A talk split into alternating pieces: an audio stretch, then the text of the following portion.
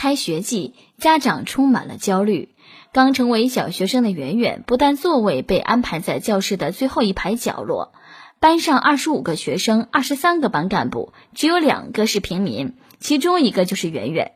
圆圆妈妈说：“开学第一天，班干部就选出来了。圆圆在老师眼里是不是就是差生啊？其他的家长们是不是都有活动？我和他爸都是九八五毕业的，这样的结果让我们很崩溃。”他决定要跟老师沟通一番。一向低调的他表达了自己的孩子很聪明，爱阅读，数学也很棒，希望能有为集体服务锻炼的机会。通过与老师沟通，圆圆也成了班干部。圆圆妈妈心里才轻松了，比自己升职加薪还开心。呃，回想起我上小学那一会儿，一个班级的班干部一般只有七八个人，而我呢，恰恰就是这七八个人当中的以外的那一个哈。我的小学时代，很大一部分时间都是在罚站当中度过的。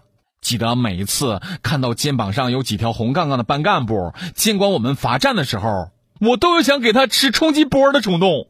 终于有一次，我忍不住爆发了，我双手做好姿势，就喊出了一句“冲击波”。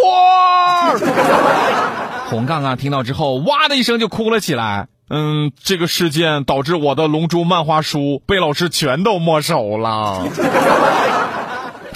啊，这是咱们小学时候的情景。可是今天咱们说的这个班，二十五个学生，二十三个班干部，而剩下的这两个当中的一个，跟老师沟通以后也成了班干部。哎呀妈，心疼最后一个小宝宝，二十四个官管他一个，求他自己个儿的心理阴影面积啊！圆圆妈妈说。我和他爸都是九八五毕业的啊，九八五二幺幺咋的啦？九八五还能继承啊？这爹妈从九八五毕业，跟孩子能不能当班干部有啥关系吗？当班干部锻炼人毫无疑问，但只是为了面子或以为有啥好处，那就不必了。学生最重要的还是学习。平民咋的啦？难不成平民他就一定考不上九八五二幺幺啦？家长们自己个儿得想明白喽。别弄得还不如孩子。另外，这一个班二十五个学生，二十三个班干部，实在没有必要。